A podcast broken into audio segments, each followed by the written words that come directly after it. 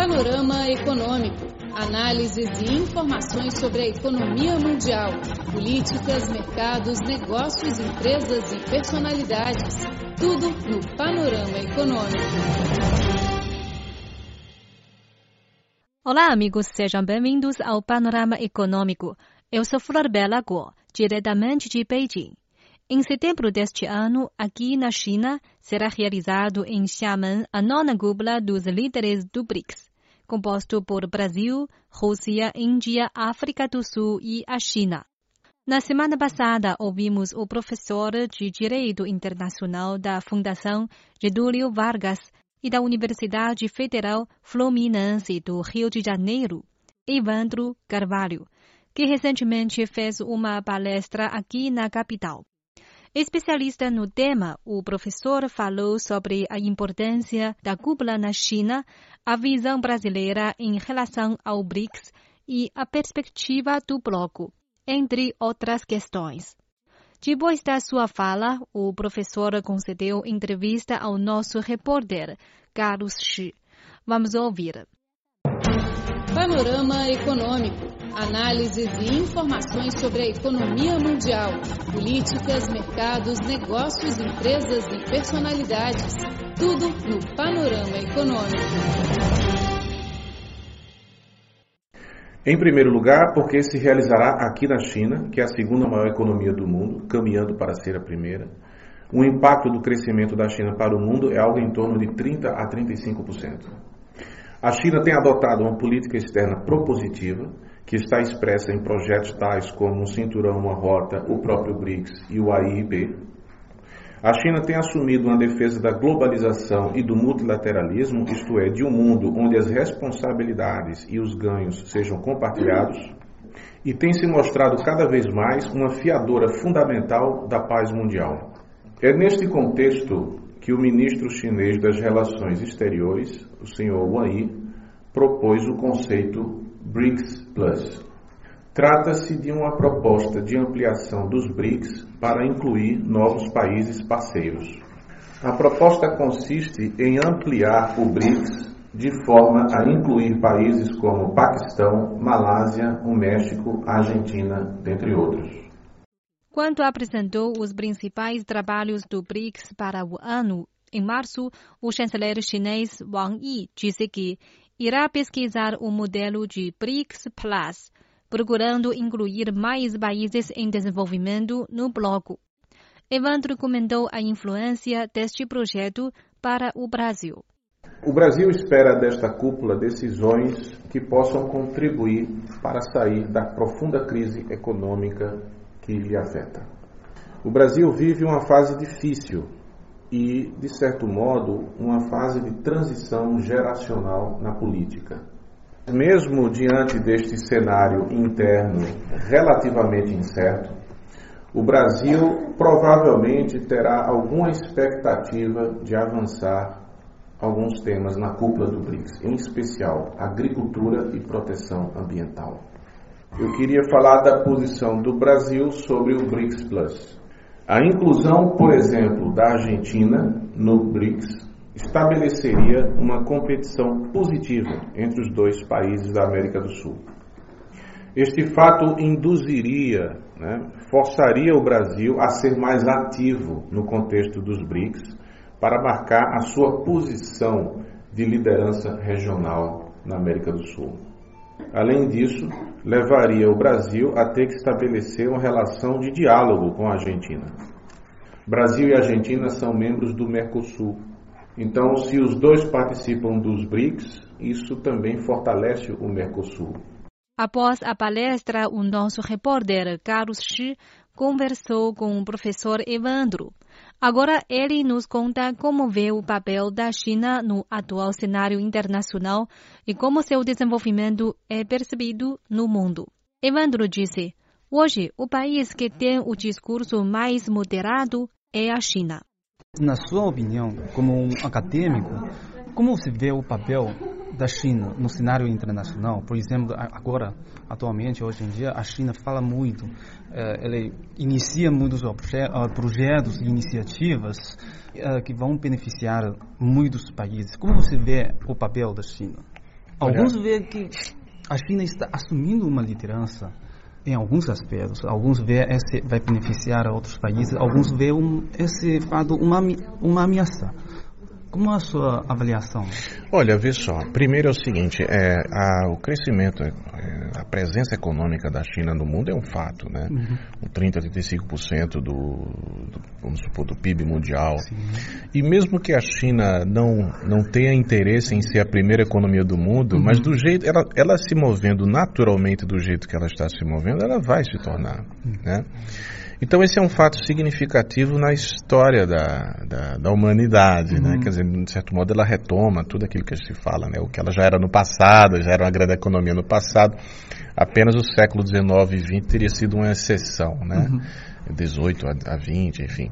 Então ela retoma essa, essa presença na economia. E obviamente isso gera né, uma, uma preocupação por parte dos países Primeiro que não entendem a China, né, é, e portanto têm umas visões é, estereotipadas em função muito da herança da Guerra Fria. Então a Guerra Fria ela deixou uma, uma espécie de, é, de cegueira né, é, dos dois lados, e aí especificamente falando do Brasil e do Ocidente, né, muito grande em relação ao Oriente, em relação a modelos políticos diferentes daquele modelo capitalista, democrático, etc. É, então, essa cegueira impede que os países é, ocidentais olhem para a China como ela é hoje, uhum. mas elas, eles ainda olham a China é, com uma imagem é, que filtra né, a realidade. E, portanto, o temor, que, parte do temor que se tem da China é um temor baseado numa ideia, numa ficção, num estereótipo, não é ancorado na realidade.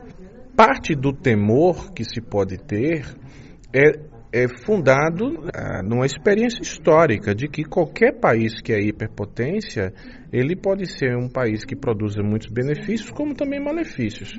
Então, para o Ocidente, a narrativa de que os Estados Unidos é um país do bem, ela está ancorada hum. na narrativa ocidental. Mas se a gente olhar, os Estados Unidos têm sistematicamente desobedecido o direito internacional, têm passado por cima do Conselho de Segurança da ONU.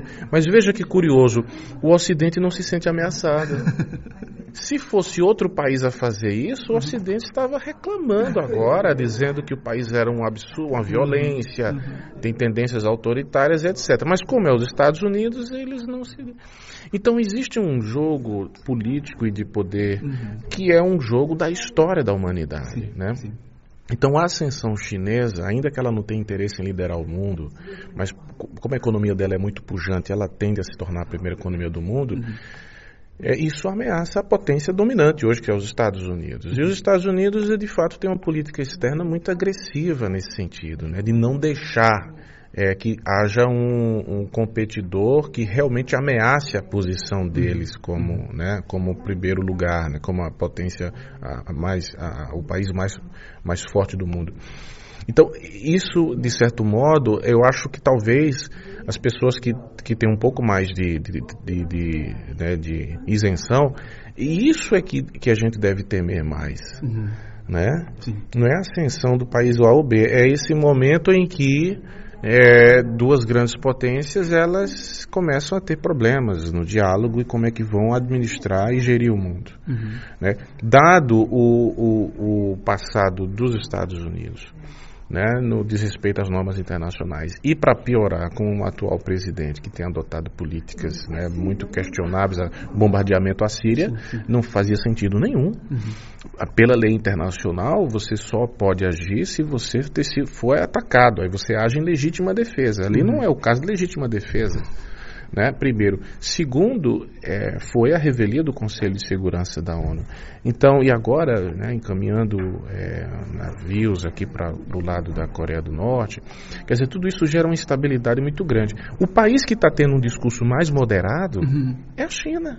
Né? Se a gente para para pensar objetivamente, o país que está tentando dizer calma, né? vamos investir na globalização, Sim. vamos e, e, não é só discurso, porque o, o, projeto One Belt One Road é a concretização do discurso quando defende o multilateralismo. Uhum Mas não é só discurso em defesa do multilateralismo, está lá, tentando impulsionar o projeto One Belt One Road, que é um projeto que vai é, propiciar o, o, a maior integração. É um projeto numa perspectiva multilateralista, né, de integração, não é uma perspectiva de isolacionismo. Sim.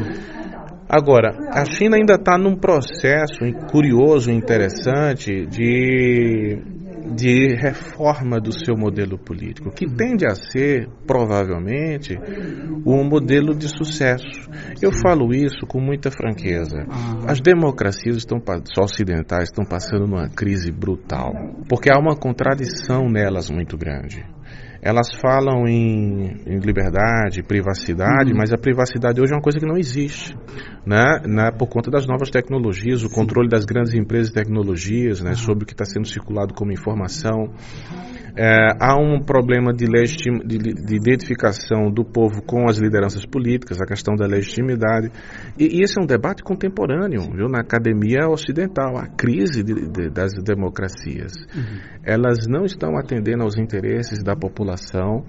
É, o, o, os governos estão tomando atitudes que, na verdade, ela, a democracia está sendo implodida de dentro, uhum. né, pelas próprias lideranças e até mesmo com a emergência de discursos fascistas nas democracias. Né? Uhum. Então, é, esse cenário ele é muito curioso que está acontecendo no mundo. Então, ah, por isso que eu observo muito atentamente a China e o mundo deveria observar muito atentamente, porque a China pode até estar, e eu acho que ainda está no processo de construção de um modelo que vai ser o modelo é, que talvez garanta ao mundo uhum. mas é um século de paz e desenvolvimento aí. Uhum. Quer dizer, talvez a China seja a grande responsável para promover isso. Uhum. É, já que do lado ocidental o, o ambiente está muito pesado politicamente, sim, sim. em todos os sentidos. Uhum. Né, o aumento da xenofobia, o aumento do fascismo, até de uhum. movimentos nazistas na Europa, a defesa do protecionismo que está acontecendo no Ocidente é um negócio completamente contrário àquilo que ele, o Ocidente sustentava como identidade para si.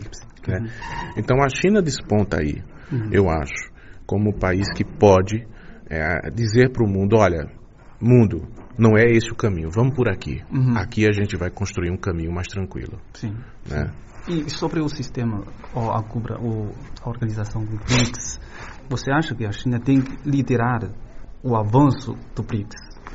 Veja, querendo ou não, ela já lidera. Hum. Pela posição econômica, entendeu? Pelos projetos de política externa que a China está lançando, que ela tem uma política externa ativa, uhum. proativa.